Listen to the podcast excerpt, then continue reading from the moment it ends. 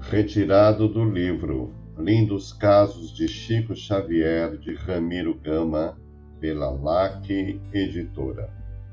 Caso número 143.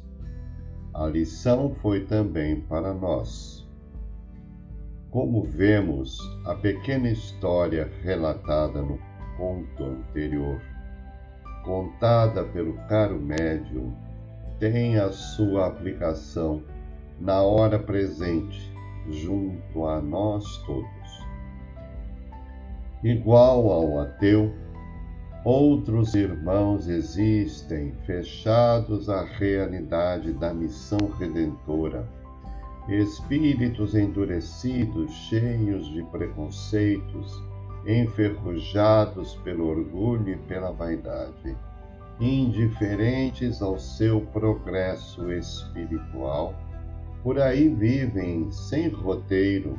colocando o coração no tesouro dos prazeres, do dinheiro fácil e no endeusamento à família material. Quando menos esperam, vem o temporal das dores, os ciclones das separações, os relâmpagos das quedas do poder e a grande hora de silêncio para a meditação, chega também para que sintam que aqui viemos resgatar faltas do passado, penetrar pela porta estreita da virtude e entender os chamados do grande amigo que há dois mil anos espera pela nossa chegada, como ovelhas perdidas ao seu redil abençoado e acolhedor.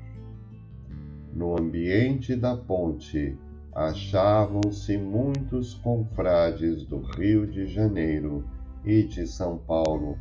médicos, professores, advogados, homens de negócio, e todos compreendemos que a história contada pelo querido Chico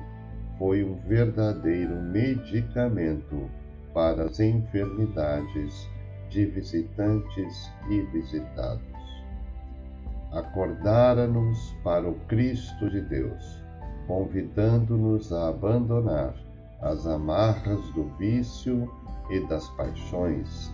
a lutar com fé pela nossa reabilitação, a renunciar, a amar e perdoar para não termos mais ilusões, para possuirmos o coração iluminado pelas luzes do Evangelho, colocando-o no tesouro imortal dos ensinos daquele que é o caminho, a vida e a verdade, nosso Senhor Jesus Cristo.